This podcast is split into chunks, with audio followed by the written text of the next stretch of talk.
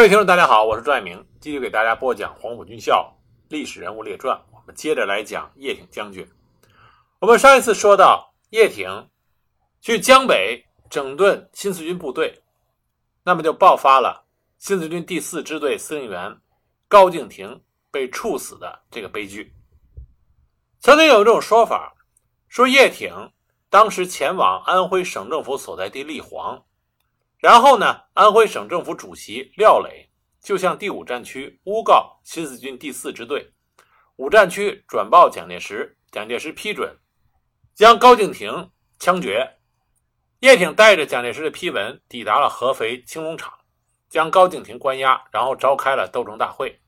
叶挺说，对高敬亭要严肃处理，要枪毙。之后由叶挺带来的警卫班将高敬亭处决。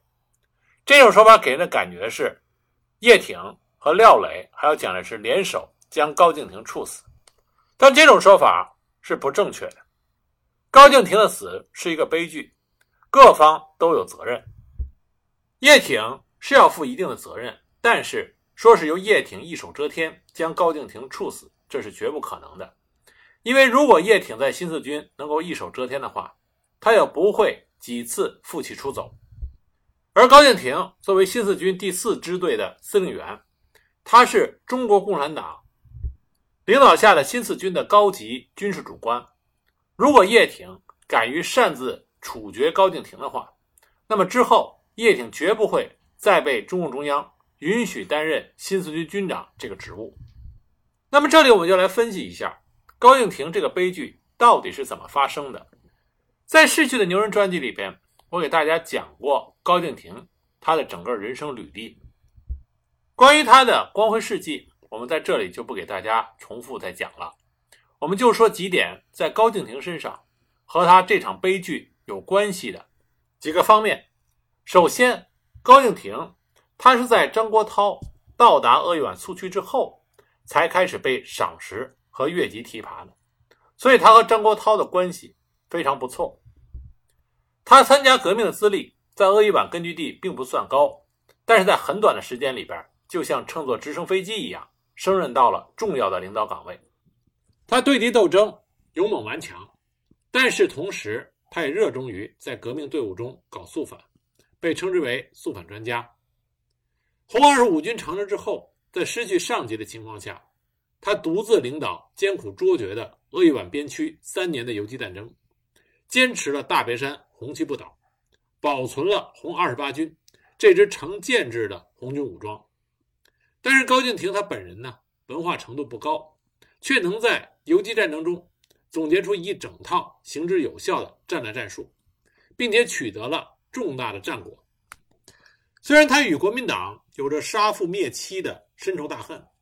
但是在第二次国共合作的转折关头，也能够顺应历史潮流，根据对形势的分析。和对中共新政策的正确理解，主动同国民党地方当局进行了越西谈判，成功达成了鄂豫皖边区的国共合作。所以高敬亭对中国共产党和对红军是有着大功的。高敬亭的身上功和过都非常明显，但是我们在看到高敬亭他所犯的内部错误的时候，要公平的意识到，他犯错误的时候，他所面临的外部压力是十分巨大的。一九七七年，解放军总政治部根据毛泽东生前的批示，给予高敬亭平反的时候，明确指出，高敬亭同志参加革命之后，在毛主席党中央的领导下，在坚持鄂豫皖地区的革命斗争中是有功的。虽在四支队工作期间犯有严重错误，但是可以教育的。处死高敬亭同志是错误的，因此决定给予平反，并且恢复名誉。那么，高敬亭的悲剧是不是由？国民党负主要责任呢？国民党肯定是要负一定的责任，因为高敬亭也曾经是他们的心腹大患。能够除掉高敬亭，对于蒋介石来说，能够顺水推舟，他绝不会袖手旁观。但是说高敬亭的被处决是由国民党主导，这也是不符合逻辑的，因为高敬亭是新四军第四支队司令。是中国共产党的高级军事干部，蒋介石如果罔顾中共中央而擅自处死高敬亭的话，那他就要掂量掂量，和中国共产党的统一战线是否还能够保全。高敬亭被处决的时候，还和后来皖南事变发生时期还并不一样。高敬亭被处决的时候，正是全国上下共赴国难、热情高涨的时候。蒋介石绝不会冒天下之大不韪，擅自去破坏刚刚建立的第二次国共合作的大好局面。因此呢，高敬亭这个悲剧，它的主要责任还是在中国共产党的内部，它是由多个因素复杂的作用在一起，最终导致了悲剧的发生。首先，高敬亭在抗战初期犯有严重的错误。抗战开始以后，高敬亭指导的红二十八军和豫南红军游击队合编为新四军第四支队，高敬亭出任支队司令员。原定四支队下辖第七、第八两个团，第七团由原来红二十八军改编，第八团由周俊明领导的桐柏山游击队改编。高敬亭又从第八团中分出了一部，成立了第九团。一九三八年三月中旬，全支队在皖西集中以后，向皖中进发。由于高敬亭对中央的决策有抵触，所以部队下山之后，他大部分时间都以养病为由，住在后方。部队交由支队参谋长林维先和政治部主任戴季英率领在皖中打游击，但是不准向皖东敌后挺进。高敬亭当时的错误有几点：第一个是排斥中央派到第四支队工作的政治干部，上级原定由延安派来黄马起义领导人之一的郑卫三担任四支队副司令员，队内为政委，肖望东任政治部主任，结果高敬亭。坚决拒绝郑卫三在四支队任职，向住在汉口的中共中央代表团和长江局再三的指明，提出要从延安另换戴季英来取代郑卫三。中共中央代表团和长江局为了求得四支队顺利改编和迅速出动，只得致电中央，答应了高敬亭的要求。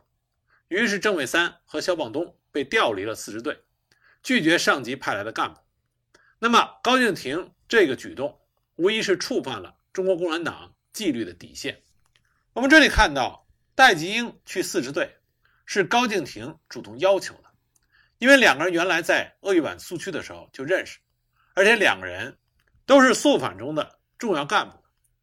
一九三八年二月，戴季英从延安被派到了高敬亭部。戴季英，湖北黄安人，黄麻起义领导人之一，红二十五军时期就是高敬亭的上级。我们在逝去的牛人专辑里边也讲过戴季英。本来呢，戴季英是高敬亭指名要来的，两个人应该是能够搞好关系。可是就在戴季英到达的当晚，就与高敬亭发生了争论。戴季英在会上传达毛泽东和中央的指示，要部队迅速的确立新四军的番号，东进安徽合肥以东，敌后抗战。但是高敬亭却另有计划，暴露出留恋大别山的思想。戴季英以中央使者自居，当时就斥责了高敬亭，说：“趁早把你的计划搁在一边，必须统一执行中央的这个指示。”两个人的关系很快就闹僵了，以至于后来矛盾激化成外来的政工干部一度逃离四支队的新开岭事件。关于新开岭事件，我们在讲戴季英的那一集里面给大家具体讲过，这里就不重复了。高敬亭主动要求戴季英来他的部队。他自然觉得戴季英和他能够合作愉快，但是这里边有一个客观事实，就是戴季英随着红四方面军和红一方面军会合以后，北上陕北，那么红四方面军经过草地分兵，入川百丈关失利，到后来西路军实力大损，张国焘淡出了中共的权力核心，戴季英经历过这些事情。所以他已经认清了形势的变化，但高敬亭没有参加长征，一直在鄂豫皖坚持游击战争，所以高敬亭在思想认识上已经和戴季英相去甚远。而且在红军时期，所有的肃反干部他们都有一个典型的特点，就是对政治态度非常敏感，对思想认识动不动就是上纲上线。而戴季英和高敬亭两个人又分别是。鄂豫皖肃反中的干将，因此，一旦他们的政治态度和思想认识有了比较大的分歧，他们的矛盾也就迅速的激化。高敬亭的第二个错误就是违抗军令，抵制东进。一九三八年十月中旬，新四军军部按照毛泽东的指示，派军参谋长张云逸到江北，传达了中央和军部指示，争取和推动高敬亭部东进。张云逸到达江北之后，与戴季英一起到安徽战时的省会立煌，同安徽省政府主席、第二十一集团军总司令廖磊会商，双方指定皖东地区为四支队活动范围，划无为县。为江北新四军与皖南军部的联络通道。廖磊还批给新四军一个江北游击纵队的番号，任命戴季英为纵队司令员，由省政府供给给养。这个会商的结果是有利于新四军东进和发展，但却遭到了高敬亭的反对。一九三九年一月二十七日，项英在致延安的电报中，曾经转报了张云逸的来电。张云逸的电文中这么说的。高敬亭仍在现地收编土匪，扩大部队，企图在淮、同、卢一带创造根据地，对党及上级使用他，认为是限制他的发展，因此正对党及军部极为不满，自己不愿东进，也不能派队伍随张行动，争取可能极少。从张玉的这些电文中，我们也看到张玉对高敬亭极为的不满。但这里我们要考虑到高敬亭的特殊情况，在鄂豫皖边区坚持游击战争，保存了红二十八军这个军的番号。高敬亭完全是凭着他出色的军事指挥能力，他本人是军事主官兼政委，也就是说军政一手抓，说他是一言堂也一点也不为过。这里并没有贬低的意思，因为在那种恶劣的情况下，要想坚持下去。必须要有一个强力的、果断的领导者，这样才能够及时的做出正确的决定。我们注意到，在那种恶劣的情况下，及时的做出决定，要比正确的做出决定更重要。那有的朋友就说了，那如果决定是错误的怎么办？错误的决定就意味着死亡，所以说是生死之间的抉择。面对生死抉择。你及时的做出决定，最少你有百分之五十的希望。如果面对生死抉择，你不能及时的做出决定，那么即使是正确的决定，很有可能也是因为不及时而变成是死亡的决定。而对于完全独立自主的领导了三年艰苦的游击战争的高敬亭来说，让他重新归于领导之下，尤其是军事上的领导之下，高敬亭。需要一个心态的调整和转变，但很可惜，高敬亭在这方面认识不足。一九三九年四月底，叶挺率军政治部副主任邓子恢、军参谋处长赖传珠等人从皖南过江。行前，叶挺与项英、袁国平讨论了高敬亭问题。当时商量好，说要尽到教育责任，将其挽救过来。叶挺到江北之后，项英怕他压不住台。于五月四日，以毛泽东的名义致电给高敬亭，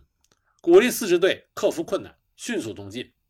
在电文中，项英说：“你们要解决困难与壮大队伍，这就要迅速东进，积极作战，以胜利达此目的。这不仅是为了巩固和扩大统一战线，而主要的是为了使四支队得到更大的发展前途。党中央同志均热烈的希望你们，信任你们。”能向这一前途迈进。叶挺一行于一九三九年五月十日抵达了皖中舒城，在支队联谊上干部会上，叶挺传达了中央和军部有关东进的指示，命令部队限期开进至皖东的敌后地区。会上全体指挥员一致表示执行中央和军部的命令。高敬亭迫于大势所趋，也举手表示同意。但是当叶挺走后，部队开始移动的时候，高敬亭却命令第七、第九团停止东进。高敬亭抗拒军令，藐视上命，抵制东进的行为，这在战时是任何军队的军纪军法都所不容的。高敬亭的错误第三，治军无方，御下不严。杨克志、曹玉福，这都是红二十八军时期高敬亭的秘书和警卫员。四支队成立的时候，都分别得以重用，担任主力第七团的团长和政委。在部队奉命东进的关键时刻，发生了曹杨二人于1939年5月20日率兵叛逃，并且登报公开反共的严重事件，这就造成了极其恶劣的影响。在没有证据证实杨曹叛逃是高敬亭指使的前提下，高敬亭对此至少负有御下不严的直接领导责任。由于高敬亭对下亲疏有别，分配不公。以至于第八团团长周俊明、团政委林凯多次向中央要求脱离与四支队的隶属关系，对四支队的团结和整体战斗力的发挥产生了较大的负面影响。那我们再来看看叶挺当时的江北行程安排。他是在1939年4月27日过江到达的皖北，途中经无为、庐江等地逗留布置工作。于五月十日到舒城的第四支队驻地召开了干部会议，贯彻党中央和军部东进的命令。会后，他就去了皖东。这件事情从邓子恢的自传中得到了证实。邓子恢是和参谋处长廖传珠一起跟随叶挺过江的。他在自传中写道：“我们到江北后，沿途视察部队，传达中央和军部的指示，部队情绪很高，干部也赞成，因此。”我们在四支队司令部召集了高干会议，决定部队东进计划。当时高也赞成。会后，我就同叶军长前往了淮南路东。由此可见，所谓叶挺在一九三九年五月十三日曾经去过安徽省政府立煌县，这纯属子虚乌有。叶挺既然没有去过立煌县，也就不可能从立煌带回蒋介石批准处决高敬亭的公函。事实上，蒋介石批准杀高敬亭的电报是在六月二十三日，也就是反高敬亭斗争大会的第三天傍晚才转过来的。这在朱克敬登载在新四军政治部抗敌杂志第十七上的第三天这篇文章里啊讲得很清楚。应该指出，从对一些史料的分析来看，由于种种原因，中共中央对于原红四方面军留在鄂豫皖的余部及其领导人高敬亭。确实不是十分的信任。一九三七年春，西路军失败，徐向前、陈昌浩奉中央的命令返回延安。途中，徐向前将陈昌浩安排在老乡家中养伤，只身返回了延安。陈昌浩病愈之后，并没有先回中央，而是回到了湖北，期间曾在鄂豫皖边区寻找红四方面军的旧部。一九三七年九月九日，高敬亭、何耀榜在给中央的长信中。披露了一个史实，信中说：“此外，于九月五日收到红四方面军总政治部和总指挥及西北革命委员会于八月二十四日寄来了一个很简单的信，是陈同志送来的。能够以红四方面军总政治部总指挥和西北革命委员会的名义和资格写信的，只有张国焘、徐向前、陈昌浩三个人。经查实，一九三七年八月二十四日前后，张国焘、徐向前两人。”都在陕北洛川参加政局扩大会议。再查陈昌浩的行止，他当时的确去过鄂豫皖边，但是到了英山就无功而返，再去的延安。所以估计这封信是他在英山托人寄送到高敬亭处的。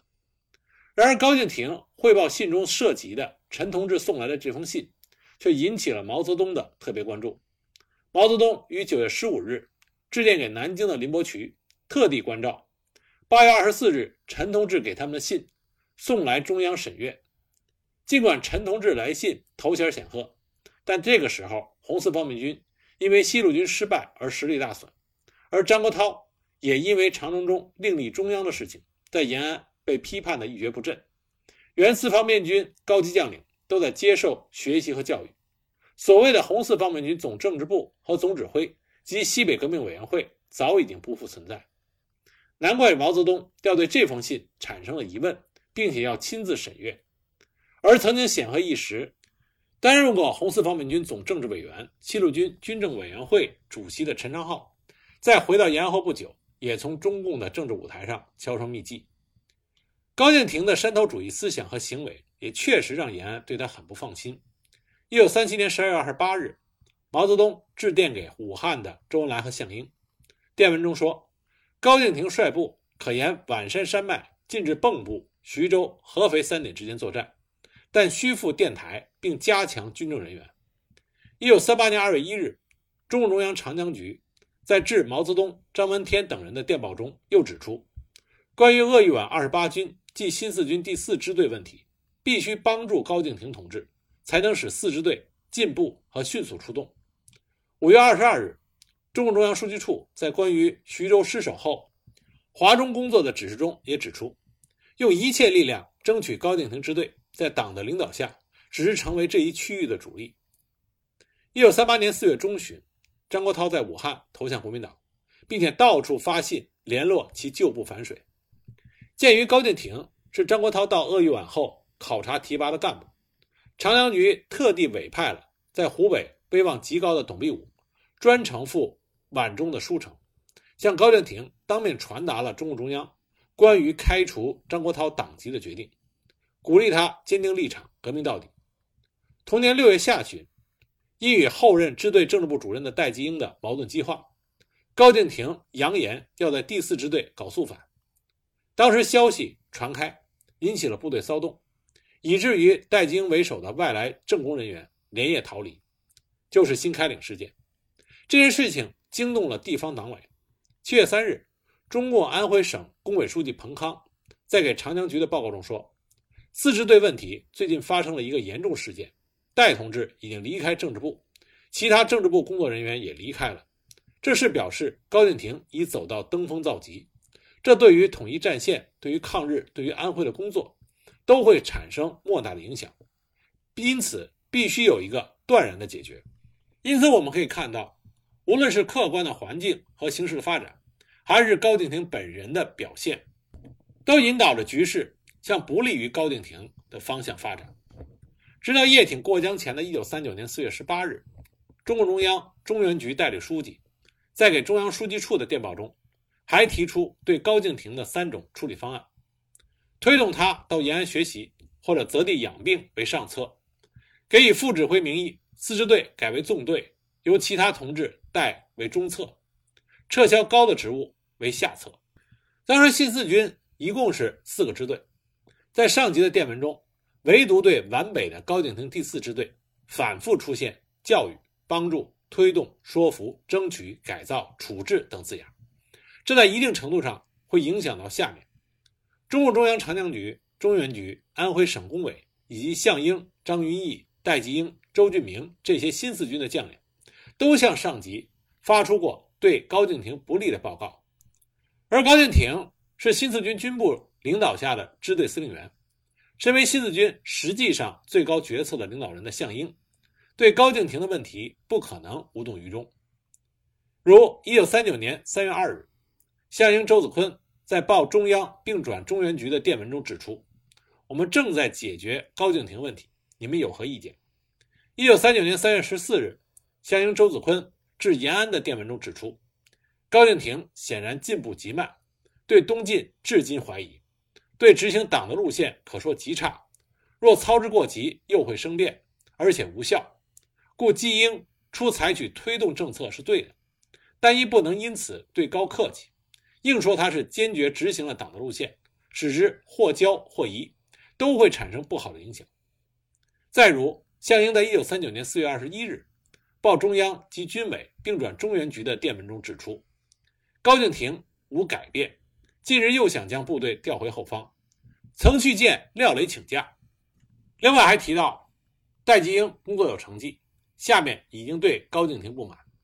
这些电报都是项英在叶挺过江之前发给中央的，他们反映了项英对高敬亭错误的深刻分析和解决高敬亭问题的迫切心情。在叶挺到达江北之后。项英对于如何处置高敬亭仍有具体意见。一九三九年五月十一日，项英致电给中央，说高部人数最多五千多，问题不解决，可以影响到新四军的发展，这对江北有着莫大的关系。而一九三九年五月二十六日，叶挺和项英曾经联名发给重庆蒋介石电报，要求蒋介石拟请将高敬亭撤职，以示警戒。团长杨克志、副团长曹玉福。畏罪潜逃，肯准予通缉。叶挺当时人在江北，而电报的抬头明确注明是发自于皖南的新四军军部。从电报分析，五月二十日杨曹叛逃，情况汇报到江北指挥部，指挥部经过确认无误以后，再向皖南军部报告。项英于是在五月二十六日，以叶相的名义向蒋介石报告，要求撤除高敬亭的职务，并且通缉杨曹。这个电文无疑证实，项英并非是与高敬亭案无关，处理高敬亭不可能绕过新四军的最高决策者项英。民间有一种说法，说当时高敬亭被枪毙两个小时之后，中央的来电才到，让他去延安学习，但是为时已晚。但经过新四军机要科工作人员的回忆，当时中共中央来电的内容是同意枪决。那么后来戴季英也反复强调，是党中央批准枪毙高敬亭的。叶挺还给他看过电报。戴季英曾经说过，高敬亭这么高的职位，如果不是党中央批准，谁有这么大的胆子敢动他？不过因为高敬亭一案很多档案资料仍然没有解密，所以并没有第一手的证据。来证明当时中共中央对于处置高敬亭是一个什么样的态度，但是高敬亭被处决，中共中央完全不知情，这是说不过去的。而新四军司令部在一九三九年形成的反高敬亭斗争之经过的大量史料也证明，高敬亭的被处决确实是在中国共产党内部和新四军内部以反党、反中央、反革命的罪名自己决定要杀的。无论是当时在江北指挥部的叶挺，还是在皖南军部的项英，都不可能擅自下令处决高敬亭这种级别的军事主官。中国共产党之所以能在血雨腥风中重新站立起来，凭的就是党内铁的纪律和严格的干部制度。一九三九年六月四日，高敬亭在青龙场被江北指挥部扣押审查。十天之后，中共中央书记处在六月十五日。致军部的电文中明示项英，中央决定派徐海东去皖整理四支队，担任副指挥兼四支队司令。不日由延安同胡服一起赴皖，望你在配备干部时注意。那么有的说法呢，说项英他在一九三九年五月二十六日致电给蒋介石，要求撤销高敬亭职务，把这个作为项英和国民党。妥协的一个证据，其实这是错误的。当时新四军名义上是编入国民革命军序列，而高敬亭是国民政府军委会任命的少将支队司令，所以这个形势一定要走，否则就会授人以柄。那么，从一九三九年五月二十六日，项英致电给蒋介石，要求撤销高敬亭的职务，到六月二十四日，高敬亭在皖东青工厂被处死，时间长达一个月之久。叶挺虽然是军长，但他不是中共党员。当时在皖东，有中原局领导下的鄂豫皖区党委领导人郑伟三、彭康，还有新四军江北指挥部和党的前委，以及军队的负责人张云逸、邓子恢、罗炳辉、郭树深、戴季英、周俊明、林凯等一批高级将领。对于如何处理高敬亭案这样的大事，他们经过深入的讨论，持有一致的意见，并向上级汇报。项英也不可能不请示延安，而且也有足够的时间请示。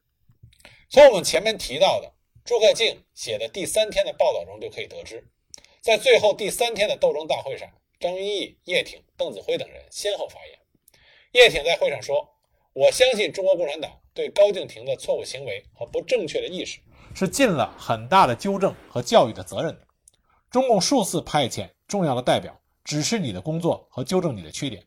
你却置之熟视无睹，充耳不闻，实可为你的命运惋惜。完全是党外人士的口气。会上还宣读了中共中央关于开除高敬亭党籍的决定，宣读了新四军军部关于开除高敬亭军籍的决定。继撤销职务之后，再来一个党籍和军籍双开，这更加说明当时党中央和新四军军部对于高敬亭已经不再采取教育和挽救的立场。更何况高敬亭还有张国焘余党的嫌疑，在反高斗争的时候，罪名之一就是批他是张国焘的高足弟子。可以说，这个时候中共中央和新四军军部已经决定放弃高敬亭。一九三九年六月下旬，高敬亭被枪毙不久，叶挺还在江北，尚未返回皖南军部。项英于七月十六日在云岭召开了新四军全军第一次党代表大会，会后以大会名义向延安发去了致中共中央政治局朱同志的报告。在肯定新四军取得大江南北抗战胜利成绩之后，报告同时也指出，正由于反党的高敬亭之罪恶行为，影响江北的发展和胜利。最后向中央表示，在前后十天之中，全体代表皆以布尔什维克的一致和热烈的发言，贡献了实际斗争的经验，并充分开展了自我批评，一日拥护中央军委对反党的高敬亭的决定与办法，揭发高敬亭之反党的罪恶。指出谁违反党的路线和决定，谁是个人利益高于党，谁就变成党的罪人。这个给中央的报告是在项英的主持下完成并批报的。由此看来，当时中共中央军委确实有一个处置高敬亭的决定和办法，罪名就是反党。实际上，对于处理高敬亭的问题，叶挺、江北指挥部和项英的意见是完全一致的。叶挺在结束江北之行返回皖南军部后。项英于1939年8月致中央军委的电报中，极力的赞扬和充分肯定了叶挺的江北之行，说此次解决高敬亭，叶挺最坚决，起作用最大，也很努力，在政治上对党均有极大的进步。另外，经过项英批发的新四军司令部致中央军委反高敬亭斗争之经过的汇报中，